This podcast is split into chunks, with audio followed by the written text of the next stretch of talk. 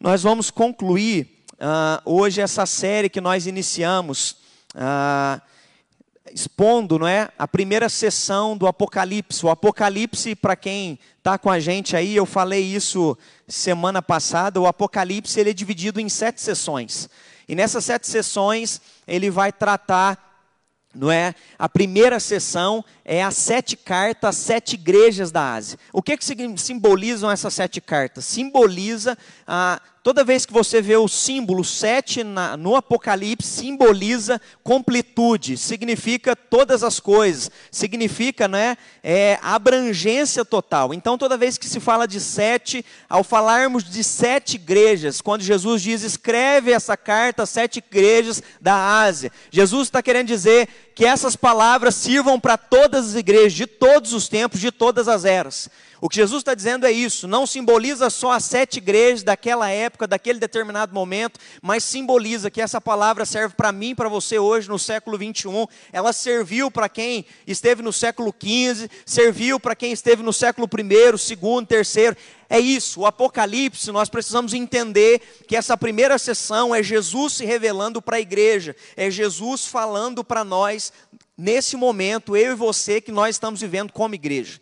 E aí, diante disso, Jesus vem nos preparar. Depois, se você começar a ler o capítulo 4 e o capítulo 5 de Apocalipse, você vai perceber que Jesus começa a iniciar a visão de João no céu. Ele leva então, não é, João para o céu e começa a dar a visão do que há de acontecer no céu quando aí começa outra sessão, quando se abrirem os sete selos do livro que está nas mãos de Deus. E aí vai começar então as sessões do Apocalipse que vão dirigir, não é, e vão encaminhar a história da humanidade para o fim. E aí então nós vamos ter depois as sete taças, as sete trombetas, e nós vamos sendo direcionados para a revelação do fim, a manifestação da besta, do anticristo, e aí nós vamos até que se chegue à conclusão da volta do nosso Senhor e Salvador Jesus Cristo, derrotando Satanás, não é? Destronando o inimigo e ao mesmo tempo, não é? Vindo inaugurar o reino dos céus. Então, nós vamos é, caminhando assim no Apocalipse, mas a primeira sessão é Jesus falando comigo com você. Por que, que Jesus está falando comigo com você? Porque Ele está preparando a igreja para aquilo que há de acontecer. Então eu quero que você entenda uma coisa: quando Jesus diz aquele que tem ouvidos ouça o que o Espírito diz às igrejas, Jesus está dizendo: ei, você que é igreja, ei, você que é meu discípulo, ei, você que é meu filho, minha filha, me escute, porque algumas coisas hão de acontecer. E então ele chama a nossa atenção. E para concluir, a gente vai olhar para Apocalipse hoje, capítulo 3. Se você está com a sua Bíblia aí, abra por favor. Apocalipse, capítulo 3, do versículo 14 ao versículo 22.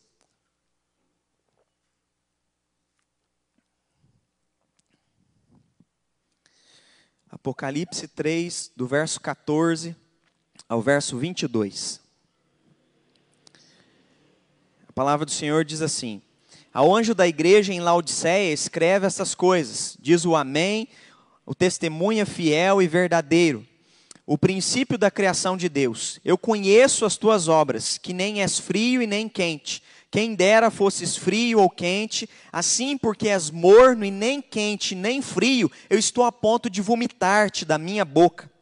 Pois dizes: Estou rico e abastado, e não preciso de coisa alguma, e nem sabe que tu és infeliz, miserável, pobre, cego e nu. Eu aconselho-te que de mim compres ouro refinado, pelo fogo para te enriqueceres, vestiduras brancas para te vestires, a fim de que não seja manifesta a vergonha da tua nudez, e colírio para ungir os olhos, a fim de que vejas. Eu repreendo e disciplino a quantos amo. Se, pois, zeloso e arrepende-te. Eis que estou à porta e bato. Se alguém ouvir a minha voz e abrir a porta, entrarei em sua casa e cearei com ele e ele comigo. Ao vencedor dar-lhe-ei sentar-se comigo no meu trono, assim como também eu venci e me sentei com meu Pai no seu trono. Quem tem ouvidos, ouça o que o Espírito diz às igrejas. Amém.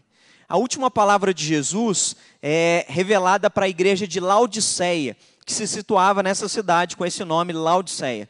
E a última palavra é a palavra mais dura, é a palavra que não tem elogio nenhum. nas outras seis igrejas que nós lemos, se você está participando conosco, tanto presencial quanto na sua casa, você vai se lembrar que a gente traz elogios que Jesus faz àquela igreja. Mas para essa igreja não tem elogios, para essa igreja só há uma palavra dura, uma chamada de atenção. E aí a última palavra que eu quero concluir com vocês aqui nessa noite é que é tempo de ouvir e mudar. É tempo de ouvir e mudar. Eu creio que Deus fala conosco de muitas maneiras. A questão é se nós queremos ouvir. No livro de Jó diz isso. Deus nos fala de muitas maneiras. Nós às vezes é que nós não conseguimos ouvir. Deus pode falar conosco no meio de uma pandemia. Deus pode falar conosco no meio da maior crise que nós estamos vivendo. Deus pode falar aos nossos corações e à nossa vida espiritual. A questão é se nós estamos acordados para ouvir e se nós estamos dispostos a entender aquilo que Jesus está falando conosco no meio de tudo que está acontecendo. Porque às vezes nós ficamos espantados diante de tudo que está acontecendo sem saber o porquê. Mas uma coisa nós sabemos: Deus pode falar conosco, Deus pode trabalhar na nossa vida. E aí, Jesus, como em todas as outras cartas, ele começa se apresentando. E nessa carta ele começa se apresentando dizendo o seguinte: Ele é o Amém. O que é a palavra Amém? Amém, toda vez nós concluímos as orações com a expressão Amém não é? Amém confirma a oração. Amém significa que assim seja, é verdade, eu confirmo, eu concordo. Quando Jesus está dizendo que Ele é o Amém, Ele está dizendo que Ele, não é? Ele é a concordância com Deus, Ele é a verdade do Pai, Ele é a palavra final ele não é alguém que vai comentar sobre a história da igreja. Jesus é quem vai ser o ponto final da igreja. Jesus vai ser o ponto final da humanidade, não é? Mas para que comece a eternidade. Então todas as coisas começam nele e culminam em Jesus Cristo. Então é bom para nós nos lembrarmos, como igreja, quem é Jesus. E aí por que, que eu estou dizendo isso? Porque Jesus quer se apresentar para a igreja para que a igreja não se esqueça de quem ele é.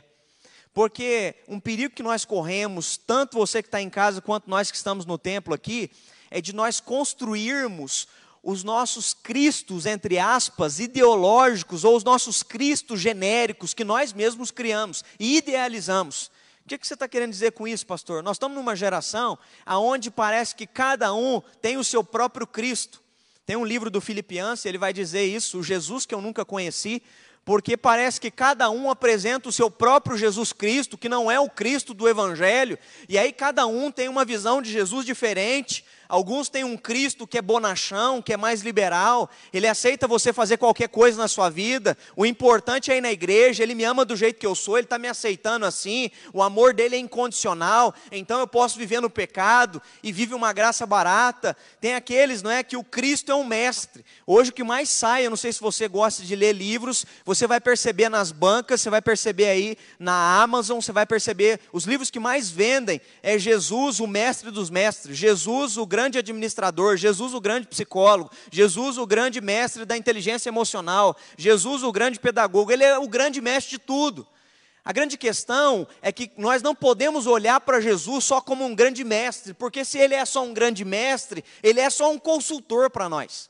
Não, Jesus não é só um consultor, ele é o Amém. Ele é a testemunha fiel, ele vai se apresentar. Eu sou o Amém, eu sou a testemunha fiel e verdadeira. O que, que ele está dizendo? Ele é a testemunha do Deus Pai, do Deus vivo. Ele veio e habitou entre nós. Nele, nós presenciamos quem é Deus, ele é o próprio Deus. Então Jesus não é só mestre para nós, Jesus é aquele que veio para morrer pelos nossos pecados. Jesus é o próprio Filho de Deus, ele é o próprio Deus que se encarnou e veio habitou entre nós, nós vimos a sua glória. Jesus não é só um Cristo histórico, Ele é o próprio Deus. E Ele quer, quer lembrar a igreja disso. Por que, que Ele quer lembrar a igreja disso? Para que a igreja não tenha uma relação errada com Ele. Porque às vezes nós só estamos achando que Jesus veio para ser um bom homem, um referencial de vida para nós. Às vezes nós podemos tentar, às vezes, pensar ou ser guiados por essas filosofias que nos nossos dias estão em alta, que Jesus Cristo só veio para nos ensinar princípios e valores para essa vida terrena.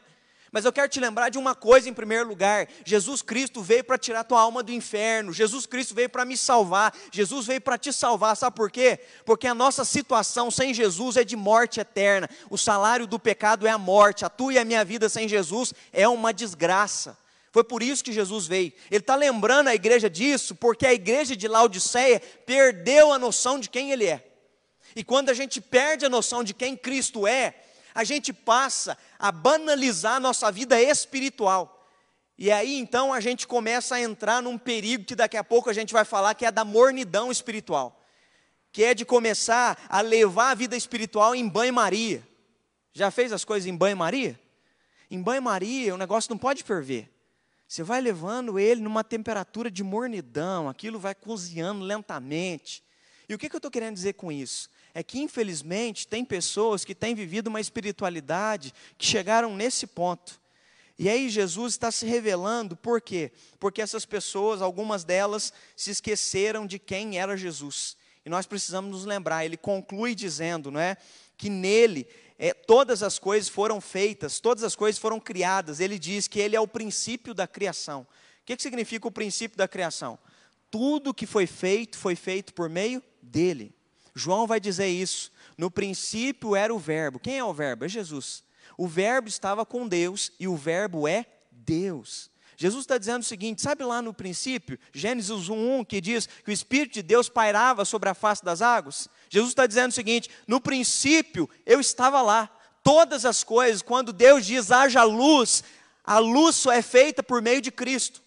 Quando Deus começa a criar a natureza, quando Deus vai criando cada coisa, ela vai sendo criada por meio de Cristo Jesus. E aí João continua dizendo: sem ele, não é? Nada do que se fez seria feito. Ou seja, nós chegamos à conclusão de uma coisa: por que é que nós existimos? Você pode responder essa pergunta? Por que é que você existe? Você existe porque você foi criado por meio dele.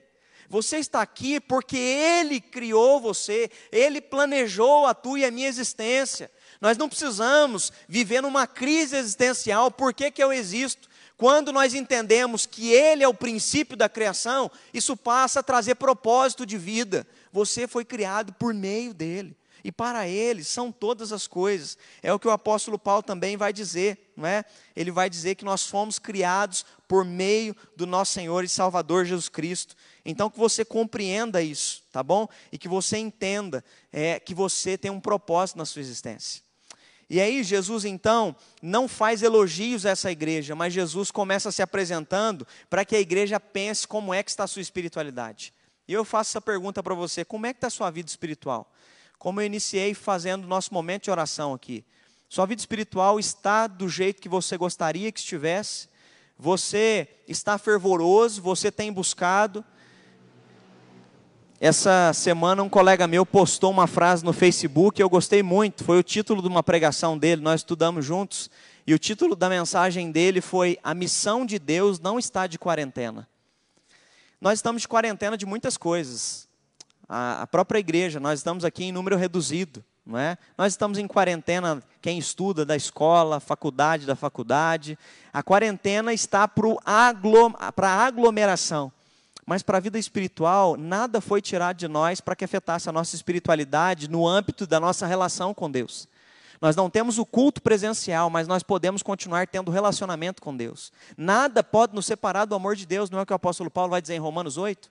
A questão é como está a tua e a minha vida espiritual no meio de tudo isso que está acontecendo. Como que está a tua e a minha espiritualidade? Jesus aqui, ele vem chamar a atenção da igreja para isso, porque a igreja tinha se esquecido de quem era Cristo e mais do que isso, tinha se esfriado na sua relação com Jesus Cristo.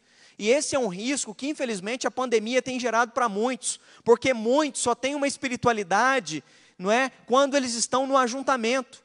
Muitos só têm uma espiritualidade de domingo, muitos só têm uma espiritualidade de quarta-feira. O que, que eu estou querendo dizer? Que tem gente que só pega na Bíblia quando vem na igreja, que tem gente que só ora na hora que o pastor pede para orar, que tem gente que só canta louvores na hora que tem um momento em que o ministro vem aqui e pega um violão. Se a nossa vida se resume a encontros que acontecem na igreja, que vida espiritual nós temos? Qual é a nossa espiritualidade? É isso que Jesus está questionando, porque essa igreja chegou a um ponto onde Jesus vai dizer: Eis que eu estou à porta e bato. Por que, que Jesus está batendo na porta? É o que nós vamos chegar a essa conclusão daqui a pouco. Ele está questionando qual o tipo de espiritualidade que essas pessoas estão vivendo. E aí nós precisamos então nos atentar, porque às vezes nós corremos o risco de achar que a nossa espiritualidade está boa.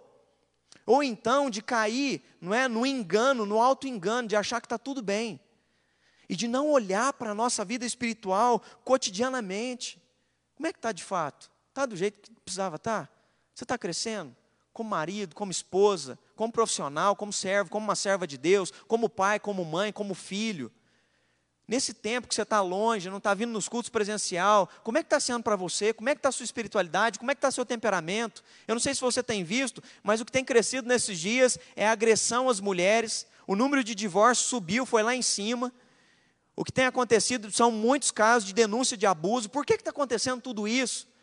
Porque, na verdade, as pessoas estão manifestando quem elas são quando ficam dentro das suas próprias casas elas têm dificuldade no temperamento emocional, elas têm dificuldade na vida conjugal, elas têm dificuldade em ter autocontrole, mansidão, domínio próprio, e quando passa muito tempo junto, se desgasta, porque não tem tido ou não tem vivenciado uma espiritualidade que liberta, que sara, que cura.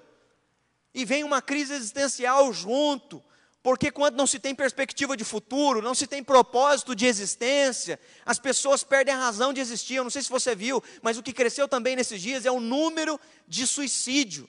As pessoas estão suicidando porque elas não sabem o que vai ser depois da pandemia. Porque além da pandemia, agora veio, não sei se vocês viram, uma praga de gafanhoto. E parece que esse ano, não é, tem várias situações. Começou o ano com aquela chuva em Belo Horizonte, não é destruindo várias casas, e depois vem uma pandemia que agora mata milhares de pessoas, agora vem pragas se espalhando, e as pessoas começam a, a ficar ansiosas, preocupadas, porque elas não estão conseguindo enxergar propósito no meio de tudo isso. Mas aí nós precisamos voltar ao autor da criação, nós precisamos ouvir aquele que tem o domínio da história. Jesus está revelando o que vai acontecer no fim, e é maravilhoso quando a gente sabe que o Deus com o qual a gente se relaciona, para nós tudo isso que está acontecendo, não deve abalar o nosso coração, no sentido de nós perdermos o foco de que Deus tem o controle da história. Nós não sabemos se é o apocalipse descortinando e começando para nós. Se for, Maranata, hora vem, Senhor Jesus. Mas nós, enquanto igreja, nós precisamos de uma coisa, e é isso que Jesus vai chamar a atenção: estarmos prontos como uma noiva preparada para a volta de Jesus. E aí há várias analogias na Bíblia dizendo que ele virá como um ladrão na noite. Então você precisa vigiar, porque ele não vai te avisar quando ele vai voltar. Há uma outra analogia onde Jesus fala das dez virgens, não é? Ali ele fala de cinco que guardavam, não é? Ali nas suas lâmpadas azeites, não é? Mas tinha aquelas que eram nécias, aquelas que eram imprudentes. O que Jesus está chamando a atenção? Jesus está chamando a atenção para uma igreja que precisa estar pronta, guardando o azeite, preparada para a volta dele. E aí, como cristão, como é que está a sua espiritualidade quando ele vier e cobrar contas de mim e de você, você que está em casa? Porque a tua e a minha espiritualidade não depende do pastor, a nossa espiritualidade ela é particular, ela é individual. Com igreja presencial ou só na minha casa, assistindo uma live. A nossa vida espiritual é algo muito sério no qual todos nós iremos prestar conta. E aí Jesus vem chamar a atenção dessa igreja para que ela se veja, para que ela se enxergue, para que ela tenha autocrítica. E é isso que eu quero fazer com você nessa noite, a gente se autoexaminar espiritualmente. Eu não sei se você já ouviu uma história, uma analogia. Diz que tinha um casal, não é? Morava na sua casa, e dali a pouco eles perceberam que mudaram um casal de vizinhos para casa ao lado. Todos os dias de manhã eles tomavam café e a cozinha deles tinha uma grande vitraça assim, não é? E eles olhavam e viam, não é? é? os vizinhos também de manhã fazendo as suas atividades, tinha um jardim na frente da casa, e eles perceberam é, que pela manhã a, a, esposa daquele casal que se mudou para casa ao lado lavava as roupas e punha justamente ali naquela janela. E quando eles perceberam que aquela moça estava estendendo as suas roupas, o marido comentou com a mulher, não é? é dizendo: Nossa, você percebeu? Já faz dias que eu estou percebendo que todas as vezes que ela vai estender as roupas, as roupas deles são amarelas, são encardidas, não é? Será que eles não estão usando um alvejante? Será que eles não estão usando, não é, um produto que limpe bem as roupas? E aquele comentário foi seguido por alguns dias. Até então que um dia o marido disse: Olha lá, agora arrumaram a roupa, a roupa está branquinha, está límpida, conseguiram arrumar um vejante que lava bem as roupas. E a esposa virou e disse: Não, era A vidraça nossa que estava toda suja, eu limpei hoje de manhã e agora deu para a gente enxergar a realidade do que estava lá. O que eu estou querendo dizer é que às vezes a gente está olhando tanto para o outro que a gente não tem capacidade de ter autocrítica e enxergar a nossa própria vidraça, a nossa própria espiritualidade, as nossas próprias sujeiras e mazelas. Nós precisamos olhar para nós mesmos e então termos autocrítica para ouvir o que Jesus vai dizer para nós. Nós precisamos ter a capacidade de todo dia fazer autoexame. Nós precisamos ter a capacidade de todos os dias nos chegarmos diante de Deus e olharmos para os nossos próprios pecados, as nossas próprias falhas. Porque quem não consegue se enxergar, não consegue perceber que está errado. Quem não consegue se perceber suas falhas e tentar melhorar e crescer, continua no mesmo erro sempre. Quem não consegue enxergar as suas próprias sujeiras, não confessa pecado, não se arrepende, não se liberta.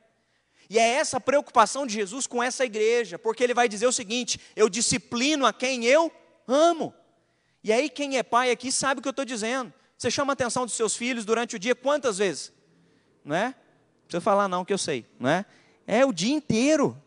A gente chama a atenção dos nossos filhos, por que, que a gente chama a atenção deles? Porque a gente ama. Quem tem filhos sabe o que eu estou dizendo. Eu amo o Miguel, mas o Miguel ele é igualzinho eu quando era criança. Tem um espírito de provocação. Ele provoca a Isabela o dia inteiro. Eu era assim com a minha irmã, provocava ela o dia inteiro. Ficava mexendo no ouvido dela, ficava jogando as coisas nela, pegava uma peninha e mexia com ela, sabe? Mexia no pé dela. Ele é assim o dia inteiro. E o que, que eu estou tentando ensinar para Miguel? Miguel, para de provocar. Faça para ela o que você gostaria que ela fizesse para você. Por que, que eu estou ensinando ele? Por que, que eu estou exortando ele? Porque eu disciplino, porque eu amo. E eu não quero que ele permaneça no erro. Deus vem chamar a tua e a minha atenção em áreas da nossa vida que estão em desacordo com Ele, porque Ele te ama. A Isabela, já por outro lado, ela é atrevida, não é? A Isabela só tem três anos de idade. A Isabela, gente, ela sobe em cima da janela, não é? Esses dias nós pegamos ela quase em cima da mesa dançando, para vocês terem uma ideia. Não é? Ela pega os bancos sobe e fica lá dançando. Então, assim, ela não tem medo dos lugares. E aí o que, que acontece? Ela cai. Estava saindo para vir para o culto, agora ela estava tomando banho e pulando dentro do banheiro. Adivinha o que, que aconteceu? Levou um tombaço, não é? E aí nós, Isabela, nós já te avisamos, não pode pular, você corre o risco de cair, de quebrar sua perninha, filho. Eu falo isso porque eu a amo e eu não quero ver consequências de algo que eu sei que ela pode mudar e aquilo vai trazer livramento para ela. O que Jesus está fazendo como igreja, é isso que eu quero que você entenda aqui, ao ler as sete cartas, as sete igrejas no Apocalipse, Jesus não está vindo para te confrontar e colocar só o dedo na nossa cara. Não, Jesus é pai.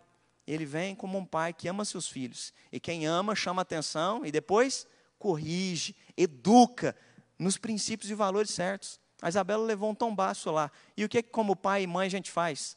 Na mesma hora, já abraçamos ela, nós cuidamos dela, fomos lá, colocamos um band-aid onde cortou a perninha. Por quê? Eu chamo atenção, eu disciplino porque eu a amo, mas eu vou cuidar para que isso não aconteça novamente. Jesus Cristo está vindo caminhando entre nós e falando com a gente como igreja, às vezes palavras duras sim, mas porque Ele te ama demais. E aí então eu quero pensar com você três pontos rapidamente. Primeiro, tenha uma espiritualidade fervorosa. Olha o que, Jesus diz: Eu conheço as tuas obras, que nem és frio e nem quente. Quem deras fosse frio ou quente, assim porque és morno, nem quente, e nem és quente nem frio, estou a ponto de vomitar-te da minha boca. Olha o que Jesus diz. Olha, a tua espiritualidade não é fria e ela não é quente, ela é morna. Então, primeiro detalhe aqui, como igreja, como cristão, olha aí, preste atenção em mim, você que é discípulo de Jesus Cristo, você que está aqui comigo e você que está aí na sua casa, como está a sua espiritualidade? Ela é fervorosa? Que nível, sabe, se você colocasse um termômetro hoje na tua vida espiritual, quantos graus daria essa tua espiritualidade? Ela está fria? Quanto tem de oração na tua vida diária? Quanto tem de leitura bíblica na sua vida diária? Quanto tem de consagração? Qual é a tua sintonia, a tua comunhão com o Espírito Santo? Quais são os frutos do Espírito na tua vida emocional? Você tem amor, tem paz, tem longanimidade, domínio próprio, mansidão? Você é fiel? Como é que está a sua vida no dia a dia? Porque o que mede espiritualidade são as tuas ações. É se você está cheio do Espírito Santo. Não é quanto versículo você sabe de cor. Porque se você não consegue viver eles, não é nada, é só teoria na tua cabeça. Então, o que Jesus está chamando a tua atenção e a minha atenção hoje, como igreja, É Laodiceia, porque você não é quente nem fria, você é morna. E mornidão dá um estado no teu e no meu estômago, e é isso que Jesus está dizendo, eu estou a ponto de vomitar. Já percebeu como que coisa morna dá enjoo na gente? A gente gosta de comida quente ou comida fria. Coisa morna não dá. Coisa morna dá ânsia na gente. É isso que Jesus está dizendo. E o que, que simboliza essa mornidão? Essa mornidão simboliza apatia. Essa mornidão simboliza a indiferença. É tratar o espiritual como se fosse secundário. É banalizar a nossa vida espiritual. É como se isso não fosse importante. É como se você fosse vivendo e cada dia você pensa o seguinte: eu sei que Deus tem que estar em primeiro lugar, mas você não acorda para orar. Você tem horário para acordar, para trabalhar, para cumprir os seus serviços, para estudar, para fazer as suas atividades, limpar a sua casa, para fazer as demais tarefas pessoais, profissionais, mas quando se trata de Deus, você não consegue ter tempo no, no dia a dia para Deus, você não consegue ter devocional para Ele. Aonde que Ele está em primeiro lugar, se você não o busca em primeiro lugar? Como é que Ele está sendo, né? É, Deus na sua vida, se você coloca, às vezes, seu serviço em primeiro lugar, às vezes você coloca um hobby, um prazer, você coloca, às vezes, uma maratona de Netflix como prioridade para passar o dia na Netflix, mas não consegue ler um capítulo da Bíblia. Percebe como a gente corre o risco de colocar tudo em primeiro lugar e viver uma vida apática espiritual? A gente não cresce, às vezes a gente quer uma oração do pastor, Deus, o pastor vem cá, ora para me abençoar como pai, como mãe, como esposo, como esposa, na minha vida emocional, relacional, porque eu quero que tudo seja diferente. A gente às vezes quer transferir para o outro o que nós temos que viver. E o que é que nós precisamos viver? Uma vida espiritual fervorosa. Vida espiritual não pode ser de brincadeira. Vida espiritual não é só frequentar a igreja ou assistir um videozinho no Facebook ou no YouTube. Vida espiritual é intimidade com Jesus no dia a dia, na vida pessoal é querer ouvir o que, que Ele tem para mim, o que, que Ele quer me ensinar, o que, que Ele quer tratar a minha vida. Nós precisamos entender isso. Eu me lembro de uma vez que um casal veio conversar comigo, estava frequentando uma das minhas células lá em Machado. E eu me lembro que tratando um casal, eu me lembro que uma esposa começou a se abrir comigo e eu percebi que o casamento deles não, não ia bem há algum tempo. E eu questionei essa pessoa. E eu disse para ela, mas se não está bem há tanto tempo assim, porque o marido havia adulterado. E eu disse, mas e vocês continuam juntos? Isso daí já faz quase 10 anos, desde que o adultério aconteceu. E ela virou para mim e disse, pastor, é tudo fachada. Faz 10 anos que eu suporto ele porque eu preciso do dinheiro dele. Faz 10 anos que a gente dorme em cama separada dentro da mesma casa. Faz 10 anos que eu não aturo, eu não suporto ele. Quando a gente sai na rua, a gente dá mãozinha para todo mundo. Mas quando a gente entra dentro de casa, cada um para sua cama e cada um para o seu quarto ela usou uma expressão assim: eu tenho nojo dele. É forte isso, não é? Eu fiquei assustado, porque a, a imagem que pa, aparecia para mim era uma imagem de um casal que está tudo bem, mas quando entrava para dentro de casa não tinha relacionamento. Está entendendo a analogia que Jesus está fazendo com essa igreja? Vocês não são nem frio e vocês não são nem quentes. Vocês são mornos, vocês são apáticos, não têm espiritualidade, não me buscam, não têm relacionamento comigo, e isso me dá nojo, me dá ânsia. É isso que Jesus está dizendo. Ou seja, o que, que ele está chamando a nossa atenção? Para que a gente não caia nesse pecado. Qual o pecado? De aparentar que tem vida com Deus, mas não tem. De aparentar que é discípulo, mas não é. De aparentar que é uma coisa, mas não é. E aí, a vida espiritual com Jesus, ela só tem uma maneira de acontecer: John Stott vai dizer isso, tem um livro dele intitulado Discípulo Radical. Só tem uma maneira de ser discípulo de Jesus Cristo, é sendo radical. Pastor, de que maneira eu posso ser radical na minha vida espiritual para ser fervoroso? Negue-se a si mesmo, tome sua cruz e siga-me, não é o que Jesus diz? Depois de pregar todo o sermão do monte, Mateus capítulo 5 até o capítulo 7, depois até as parábolas do reino em Mateus 13, Jesus vem e diz: Pronto, vocês que me ouviram, havia multidões seguindo Jesus. Agora Jesus começa a colocá-los à prova. Jesus diz: Se vocês querem ser meus discípulos, neguem-se a si mesmo, tomem suas cruzes e sigam-me. Diz que nessa hora todo mundo foi embora, ficou só os doze apóstolos. E aí Jesus pergunta para os doze também: E vocês doze, querem ir embora também? E aí então é a famosa frase do apóstolo Pedro: Senhor, para onde nós iremos, se só tu tens palavras de vida eterna? Nós precisamos é, negar a nós mesmos. E isso é diariamente. Você precisa negar a sua carne. Sabe por que, que você tem tantas vezes preguiça de buscar a Deus na sua vida espiritual? Porque você privilegia a sua carne. O apóstolo Paulo vai dizer que a nossa luta não é contra a carne ou sangue, mas principados e potestades. Espiritualmente, Satanás quer te levar a um ponto. Foi o ponto que ele tentou levar Adão e Eva no jardim do Éden, e desde então é o ponto que ele tem tentado levar homens e mulheres que querem se relacionar com Deus. Ele quer nos levar à frieza, ele quer nos levar à apatia, ele quer nos levar ao desânimo. Já percebeu que quando se trata de assuntos de espiritualidade, a gente tem disposição para tudo, mas quando se trata de ler uma Bíblia, parece que bate um sono terrível. Quando se trata o assunto de jejuar, a gente passa mal treme na base. Quando se passa o assunto de se comprometer e de se envolver na igreja para assumir algum ministério, a gente não, a gente prefere se envolver qualquer coisa no serviço, no futebol, com os amigos, no clube. Mas quando se trata no ambiente espiritual, a gente às vezes começa a, a não querer ser tão comprometido assim, porque o comprometimento exige de mim muita coisa. Só que aí eu quero te lembrar uma coisa: não tem como se relacionar com Jesus em meio termo. Eu vou no domingo, mas não quero compromisso. Eu quero a bênção no final do culto, mas não quero intimidade durante a semana. Não, não tem jeito. Ou é, fe, ou é crente ou é frio, não tem jeito. Ele está dizendo: quem dera você fosse quente ou frio, porque você está no estado de mornidão, de apatia. Isso não tem como. A relação com Cristo, ela é de fidelidade. E aí nós precisamos ser corajosos, às vezes, para orar no dia a dia. Se você sabe que tem pecado na tua vida, você precisa ser corajoso para quê? Primeiro, para saber com alguém. Tem algum pecado oculto que você tem praticado? Se você não confessar os seus pecados, o primeiro princípio de arrependimento, confesse seu pecado. Tiago vai dizer isso, para confessar os nossos pecados uns aos outros e nós seremos curados algo que eu tenho vivenciado na minha vida e graças a Deus tenho experimentado isso nos discipulados com os quais eu tenho praticado, ensinando as pessoas e discipulando elas, é que as pessoas quando confessam os seus pecados, elas são libertas desses pecados. Mas gente que não confessa pecado, vive mascarando, escondendo o pecado oculto, e quando se tem pecado oculto, é isso que Jesus Cristo está dizendo aqui. Nós precisamos ter a coragem de confessar e de nos humilhar, e mais do que se humilhar, nós precisamos ter a coragem de ter prestação de contas, nós precisamos ter a coragem de orar e colocar a nossa vida em santidade em primeiro lugar. Eu não sei você, é, eu ouvi uma frase certa vez de um pastor chamado John Knox. Sabe como que John Knox orava? Olha que, que oração forte. Ele orava desse jeito, assim, pela Escócia. Ele foi um dos reformadores na Escócia. Ele orava assim: ó, Deus, me dá a Escócia ou me tira a vida. Deus, me dá a Escócia ou me tira a vida. Sabe o que, que John Knox estava pedindo?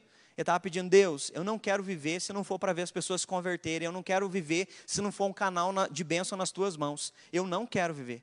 Nós precisamos ser radical a ponto de orar e falar, Deus, eu não quero viver uma existência medíocre. Sabe, eu não quero ser só mais um. Sabe, não, eu não quero ser só mais um de uma geração que frequenta a igreja. Não, eu não quero ser só mais um que curte uma live. Não, Deus, eu quero ser um homem eu quero ser uma mulher, eu quero ser um jovem, eu quero ser um adolescente, eu quero ser um avô, uma avó, alguém da melhor idade, não importa a sua faixa etária, eu quero ser alguém cheio do Espírito Santo. Eu quero ser usado pelo Senhor. Seja um Samuel, um menino no templo que ouvia Deus falar com ele, ou seja um Caleb de 85 anos, na melhor idade, dizendo: Nós vamos para a guerra e vamos derrubar o gigante. Isso é ser um homem cheio do Espírito Santo. É fervor, está percebendo? Fervor na infância, fervor na velhice, fervor no casamento, fervor na vida espiritual. Não pode se brincar. Provérbios vai dizer isso: com Deus não se brinca. Nós precisamos levar Deus a sério. E o fervor, então, vai nos fazer sentir o Espírito Santo. Porque o fervor vai nos fazer ter comunhão com o Espírito Santo. Você tem ouvido o Espírito Santo? Você tem sentido o Espírito Santo? Você tem comunhão com o Espírito Santo? Nós precisamos ter comunhão com o Espírito Santo. Nós estamos alegrando o Espírito Santo. O fervor vai nos levar a ter momentos devocionais deliciosos. Como é que está a sua vida devocional? Devocional é se encontrar com Deus todo dia. Você tem esse encontro? Você ouve a voz dele? Você sente a presença dele? Você é alimentado pela palavra dele? Nós precisamos disso todo dia. Você precisa questionar como é que está o nível da sua espiritualidade. E normalmente, se o seu nível de espiritualidade está baixo, isso se deve, em primeiro lugar, vida devocional. Quem não ora e quem não lê a Bíblia não vai se sentir fervoroso. Quem não ora e quem não lê a Bíblia vai se sentir desanimado todo dia. Quem não ora e quem não lê a Bíblia vai ter o temperamento nervoso, vai falar o que não deve, vai brigar, vai fazer besteira, vai cometer pecado, vai continuar no vício, vai continuar cometendo as mesmas coisas. Por quê? Porque quem não é confrontado diariamente pelo Espírito Santo, pela palavra de Deus e tem comunhão, intimidade e consagração na oração, não se fortalece, não vive o fervor da presença de Deus. O fervor faz você olhar para o futuro e ansiar também pela vontade dele. Você tem orado pelo futuro? Quero te perguntar, você tem orado pelo futuro? Porque quem ora pelo futuro tem o que no coração? O futuro significa o que, gente? Algo que ainda não não aconteceu. Se não aconteceu, eu estou sonhando sonhando que aquilo que ainda não existe que venha acontecer. Só ora pelo futuro quem está sonhando. Eu tenho expectativa no futuro. Você tem expectativa no futuro? Nós precisamos ter expectativa no futuro, nós precisamos orar pelas coisas que vão acontecer no futuro. Conversava com um jovem essa semana e ele dizia para mim, pastor, como é que está a sua expectativa para o ano que vem? Não é? E eu disse, está enorme, eu estou orando pelo ano que vem já. Eu já estou orando por quando essa pandemia acabar. Eu estou orando pela vida dos meus filhos quando eles estiverem na adolescência, na juventude, casados e quando forem pais. Eu tenho expectativa de ver o futuro acontecer. Eu anseio por ver o futuro acontecer. Mas para isso, o que é que Jesus nos ensinou a orar na oração do Pai Nosso? Seja feita a tua vontade aqui na terra, como ela é feita aí nos céus. Venha o teu reino, Deus. Venha. Você tem clamado o reino de Deus, você tem sonhado com o reino de Deus no teu futuro? Sabe por que, que às vezes nós vivemos em crise existencial? Porque a gente não sonha com a vontade de Deus no nosso futuro. O que nós estamos sonhando é, ah, tomara que mês que vem sobre um pouco mais de dinheiro. Ah, tomara que mês que vem, ou quem sabe, nas férias que eu tirar, eu consigo um dinheirinho para fazer uma viagemzinha. A gente tem sonhos pequenos. E quem sonha pequeno, colhe pequeno. Quem sonha grande, ora. Quem sonha grande, consagra. Quem tem sonhos do reino, busca. A vida espiritual, ela precisa estar fervorosa. O fervor é o amor, o fervor se manifesta. E é tão gostoso quando a gente louva o Senhor e a canção não é só um momento em que nós cantamos aqui, mas às vezes você está cantando no carro. Esses dias eu estava indo para a Poste de Caldas, eu me lembro quando a minha avó estava internada e eu coloquei aquele no YouTube, né? Coloquei lá duas horas de louvor com Gabriel Guedes, né? E eu fui daqui em Poste de Caldas, quase uma hora Gabriel Guedes ouvindo e, sabe, sentindo o Espírito Santo, fui chorando daqui lá, fui sentindo a presença de Deus no carro enquanto eu dirigia, porque você começa a perceber que Deus não está só no culto, você começa a perceber e ouvir a voz de Deus quando você tem o seu momento de devocional, quando você está dirigindo um carro, quando você coloca uma mensagem, um podcast, um Spotify, Deus continua falando porque você está em intimidade com Ele constante. Precisa ter fervor na nossa espiritualidade. Não pode ser só a pregação do pastor de domingo que é boa. Não, é bom quando eu oro em casa, é bom quando eu tenho devocional, é bom quando eu tranco a porta e entro no meu secreto, e meu pai que me ouve em secreto me responde, eu sinto a presença dele. Não, não é só bom domingo à noite, não. É bom todo dia. Todo dia eu tenho intimidade. Não é bom só acampamento, não. Não é bom só célula, não. Eu também posso ter momentos bons, deliciosos. E eu posso enumerar vários para você que eu tive aqui sozinho. Eu e Deus lendo a Bíblia e orando. Você também pode ter. Mas para isso nós precisamos de fervor. Segundo, reconheça a sua real condição e admita que você precisa dele. Por que, que eu estou falando isso? Jesus diz o seguinte para essa igreja: você diz, olha o que Jesus diz para a igreja. A cidade de Laodiceia era uma cidade muito rica, tá bom? Só para você entender o contexto aqui. O povo era tão rico, entenda a situação. Certa feita, ah, houve um terremoto em Laodiceia, destruiu a cidade. Ah, sabe o que, que aconteceu? Roma veio e ofereceu dinheiro para reconstruir Laodiceia. Sabe o que, Laodiceia fez? Não, obrigado, nós não precisamos. Eles eram tão ricos porque os bancos ficavam em Laodiceia. O centro comercial de lã ficava em Laodiceia. A medicina do mundo antigo, ela ficava em Laodiceia. Então, Laodiceia era muito rica. Quando a cidade foi destruída por terremoto, eles agradeceram a oferta de Roma, reconstruíram a cidade rapidamente. Por quê? Eles tinham muito dinheiro. A riqueza trazia para eles uma sensação do quê? De poder. Nós temos tudo que nós temos, quando nós queremos, compramos o que nós queremos. Se a casa cai, a gente constrói outra em dois dias. Porque o dinheiro traz a falsa sensação de que você é Deus, que você tem poder, de que você manda em todo mundo, desfaz e faz de quem você bem quiser. O dinheiro te engana, te ilude, a ponto de você se achar super seguro, de, de de você achar que ah, o dinheiro que você paga o teu plano de saúde pode salvar a tua vida, mas quando vem um Covid, você percebe que o dinheiro e o melhor plano de saúde do mundo não vai poder te salvar. Porque aí você depende totalmente e exclusivamente das mãos poderosas e da graça de Deus. Então a gente começa a se dar conta de que a gente precisa dele.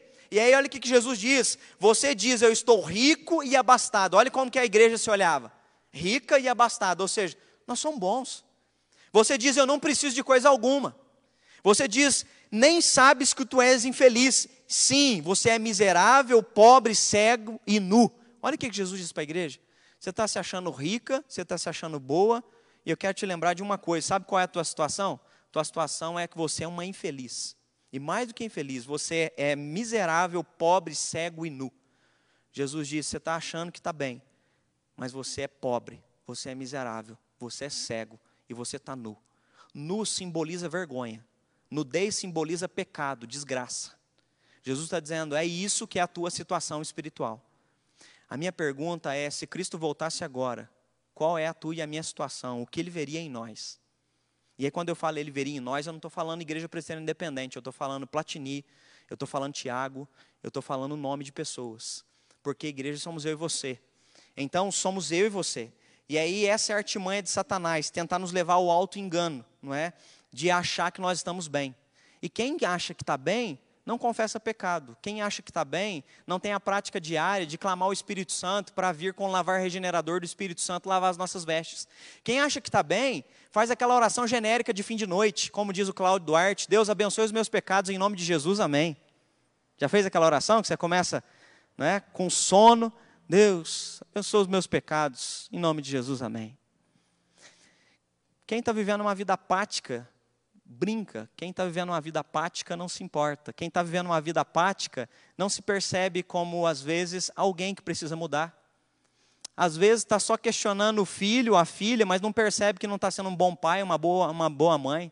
Não está dando tempo, investindo tempo de qualidade com as pessoas. Às vezes você está com uma crise no casamento e você julga tua esposa, você julga o teu esposo, mas você não tem autocrítica para olhar para dentro de si mesmo, confessar o teu pecado e mudar naquilo que você precisa mudar.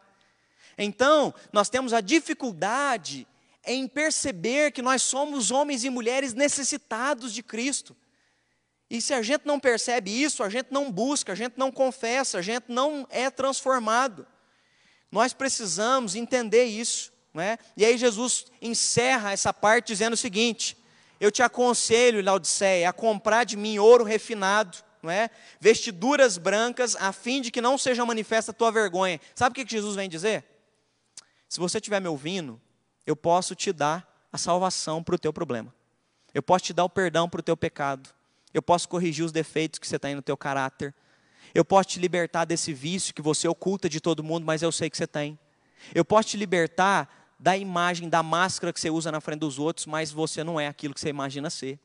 Jesus está dizendo o seguinte: se você vier até mim, Laodiceia, e reconhecer que está miserável, pobre, cega e nu, aí Jesus oferece tudo o que ela precisa.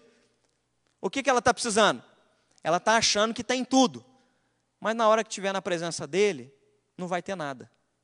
Me lembro uma vez que eu estava fazendo uma viagem, já contei isso aqui na igreja, viajando de Fortaleza para Salvador, e um cara da Receita Federal sentou do meu lado. Cara, trabalha na Receita Federal, não é? Com certeza ganha muito bem. Então, a roupa já mostrava isso, não é? Um sujeito muito bem, estava toda a sua família. Mas na hora que o, o, avião começou a decolar, ele começou a entrar em pânico e quase chorando. E quando eu perguntei para ele o que era, ele disse: Eu tenho medo de morrer. Eu tenho medo do avião cair e morrer. Que adianta você ganhar tudo? Que adianta você ter a melhor roupa? Se você tem medo da tua eternidade. E aí ele virou para mim. Eu lembro que um seminarista, né, estava mais vestido como um mendigo naquele avião perto dele. E ele virou para mim e disse: Você não tem medo de morrer? Eu falei, não. Falei, tem certeza da minha salvação. Jesus está dizendo o seguinte: eu te dou o ouro, porque você está achando que tem, mas você não tem. O verdadeiro tesouro, e é isso que Jesus vai dizer na, em Mateus capítulo 13, não são as coisas desse mundo. Jesus disse isso para algumas pessoas, dizendo: do que vale ganhar o mundo e perder a sua alma? A minha pergunta é: se você morrer, o que você tem vai te salvar? Se você morrer, o que você possui, você vai levar? Jesus está dizendo: Eu tenho algo precioso para te dar, que o mundo não pode te dar. Jesus está dizendo mais: Eu posso te dar vestiduras brancas. Lá fazia a melhor roupa do Império Romano, lã pura, criado ali, animais ali mesmo em Laodiceia. Sabe o que Jesus está dizendo? Você continua nu na minha presença, porque a roupa que você consegue comprar não te veste diante de mim. Então confessa os teus pecados e eu vou te dar roupa limpa e você vai poder entrar no banquete de Deus. Jesus termina concluindo dizendo o seguinte: Eu posso te dar um colírio para ungir o teu olho. Sabe aonde foi fabricado o primeiro colírio? No mundo. Adivinha em que lugar? Laodiceia. Jesus está fazendo uma paráfrase dizendo o seguinte: vocês têm colírio para tirar problema dos olhos físicos, mas vocês não estão me enxergando espiritualmente. O desafio é que às vezes a gente está enxergando tudo, mas a gente não está percebendo que a nossa espiritualidade não está como deveria estar. E aí eu gosto de me lembrar de uma passagem, eu não sei se você se lembra, do cego Bartimeu. Cego Bartimeu era um cego que, na última semana de Jesus, Jesus indo para Jerusalém, ele está indo a caminho de Jerusalém, tem um cego à beira do caminho, e quando Jesus passa, os dois discípulos estão com ele, há uma multidão que apertava Jesus, e o cego começa a gritar na beira do caminho: Jesus, filho de Davi, tem compaixão de mim. E aí diz que a multidão dizia: Fica quieto, cego, cala a boca. Os discípulos também começam a repreender e grita de novo: Jesus, filho de Davi, tem compaixão de mim. E eles repreendem ele de novo, até que Jesus diz: Ei, deixai-o vir a mim. Sabe o que, que esse texto nos mostra? Um cego percebia e via Jesus espiritualmente. A multidão estava apertada, andando com ele do lado, mas não percebia que o Filho de Deus estava passando no meio do caminho com eles. O cego se dá conta a ponto de berrar, que eu sei que esse homem parar aqui, a palavra dele tem poder e ele vai me curar. E aí, quando ele chega na presença de Jesus, Jesus fala: Filho, o que tu queres que eu te faça? E ele vira para Jesus e diz: Mestre, que eu torne a ver. E imediatamente os olhos dele se abriram e ele enxergou. Esse texto ele é muito forte porque ele mostra que o cego via Jesus espiritualmente. E os discípulos que estavam do lado estavam fechando a boca do cego porque não enxergavam o poder que Jesus tinha para mudar a vida daquele homem. Às vezes nós podemos cair nesse perigo de estar tá vindo na igreja e sair da igreja, mas não estar tá tendo a capacidade de enxergar que Jesus pode mudar a nossa casa, que Jesus pode mudar a nossa vida, que Jesus pode mudar teu temperamento, que Jesus pode mudar teu casamento, que Jesus pode te libertar dos teus vícios, que Jesus pode cuidar do teu futuro, que Jesus pode cuidar de coisas que você não consegue cuidar, porque Ele é o Amém, Ele é a testemunha fiel e verdadeira, Ele é o autor de todas as coisas. Quando a gente se dá conta disso, a gente lança a nossa vida nas mãos deles e então a gente fica totalmente dependente dele. E por fim, Jesus então vai encerrar, dizendo: Eis que estou à porta e bato. E se alguém ouvir a minha voz e abrir a porta, entrarei em sua casa e cearei com ele e ele comigo. Esse texto ele é muito usado para evangelismo. Eu não sei se você já praticou algum evangelismo alguma vez ou já leu o folheto evangelístico, né, o postagem evangelística, tem sempre a fotinha Jesus batendo e dizendo: Eis que estou à porta e bato. Se alguém abrir a porta, eu vou entrar e vou cear com ele. Só que eu quero dizer uma coisa para você. Esse texto aqui, ele não é para ser usado em momento evangelístico. Ele é muito legal. Mas na porta de quem que Jesus está batendo? Você lembra? Comecei todo esse estudo, todos os dias explicando. Jesus está falando com quem? Com a igreja. Por que, que Jesus está batendo na porta da igreja? Você consegue entender o que, que Jesus está dizendo nesse texto? A gente bate na porta de dentro para fora? Quando a gente bate na porta de alguém, a gente bate da onde? De fora para dentro. Por que, que Jesus está batendo na porta de fora para dentro? Porque a igreja colocou Jesus para fora. Quando Jesus está dizendo, eis que eu estou à porta e bato, ele está dizendo, vocês me colocaram para fora. Vocês já não me buscam, vocês já não consagram a vida de vocês, vocês já não temem mais a mim, vocês já não escutam mais a minha palavra. Vocês já não têm momento de oração e de consagração. Vocês já não olham para o futuro com expectativa e não buscam mais o meu reino. Eu estou batendo na porta do coração de vocês como igreja.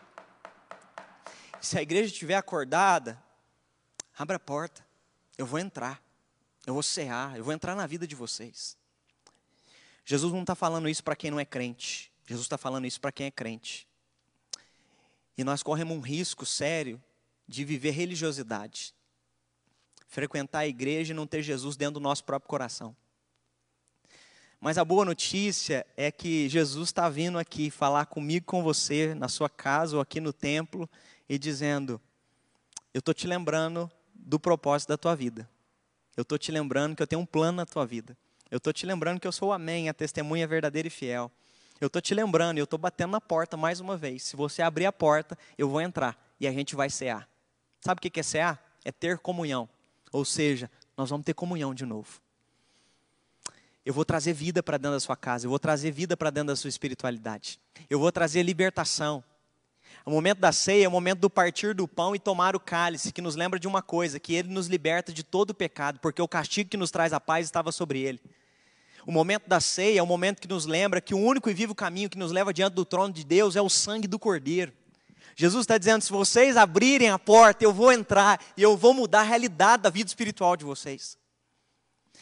Eu quero concluir essas exposições das cartas que nós fizemos, que você pense como é que está a sua relação com Jesus. Qual nível está a sua espiritualidade?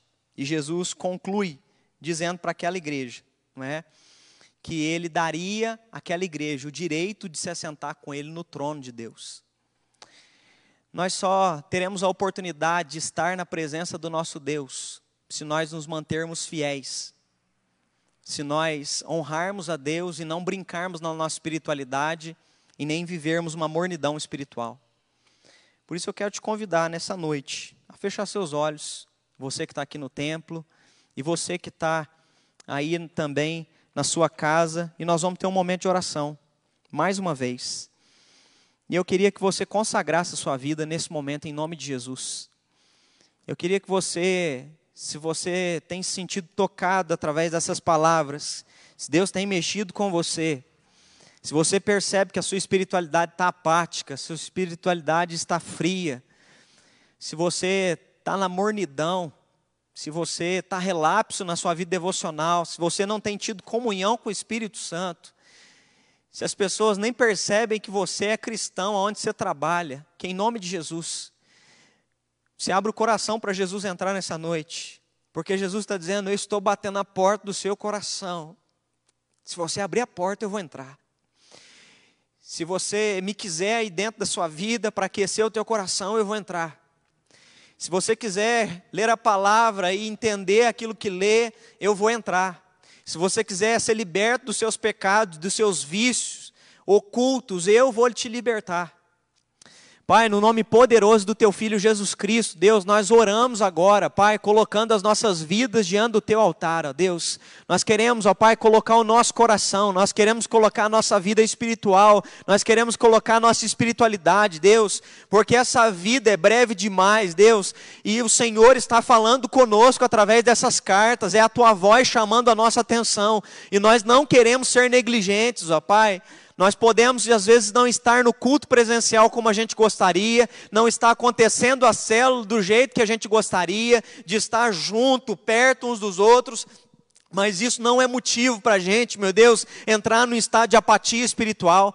Por isso, em nome de Jesus, se tem filhos e filhas teus aqui, ó Pai, nessa noite, ó Pai, que estão, ó Pai, mornos espiritualmente, que o Senhor possa vir aquecer o coração deles, ó Pai, que o Senhor possa vir trazer fervor novamente. Que o Senhor possa reavivar o dom que um dia o Senhor colocou no coração de cada um dos teus filhos, das tuas filhas. Que o Senhor possa tirar a gente, Deus, da zona de conforto, da zona estática. E em nome de Jesus, Deus, nos leva, Deus, a sermos radicais na nossa espiritualidade, a sermos consagrados, a nos prometermos com o Senhor todos os dias, de lermos a tua palavra, de orarmos, de nos consagrarmos, de jejuarmos, de te buscarmos em tempo e fora de tempo, ó Pai. Nós queremos ser uma igreja sóbria, vigilante, que está preparada para a tua volta, em nome de Jesus, ó Pai. Nós não queremos brincar com a vida espiritual, Deus. Pai, no nome poderoso de Jesus, eu quero colocar as nossas vidas, ó Pai, e ao mesmo tempo, Deus, clamar que o Senhor nos encha com Teu Espírito Santo. Porque só é possível, Deus, caminhar e permanecer no Senhor debaixo da direção do Teu Espírito Santo, Deus. Não é pela nossa força, não é pela força do nosso braço, mas é pela direção do Teu Espírito Santo, ó Pai. No nome de Jesus, Deus, quero colocar os pedidos que foram feitos aqui nessa noite, Deus, pela Flávia, pelo Carlos, Deus, pelo Zé Wagner, pela Luana, Pai, pela Ione, pela Maria Cristina, pelo Aloísio, Deus, conversão de amigos, familiares, pessoas enfermas, ó Pai, em nome de Jesus Cristo, Deus, ouve cada necessidade desses que pediram e dos que estão comigo aqui no templo agora, Pai. Tua palavra diz em Filipenses 4,19 que o Senhor há de suprir cada uma das nossas necessidades em Cristo Jesus, Deus. Por isso, supra, surpreenda, Deus, com o teu amor, com esse amor de Pai que vem chamar a nossa atenção, mas ao mesmo tempo está disposto a ter misericórdia e graça para nos colocar de pé e a gente andar da maneira correta, Pai. Que o teu amor possa nos cercar, nos envolver, Deus, e ao mesmo tempo que o teu amor possa guiar os nossos passos por amor do teu nome, ó Pai que a bênção do Deus Pai, o Todo-Poderoso, que a bênção de Cristo, o Redentor, o Amém, a testemunha fiel, e que as consolações do Espírito Santo seja hoje para todo sempre, sobre cada filho e filha de Deus aqui presente e espalhado pela face da terra. Amém e amém.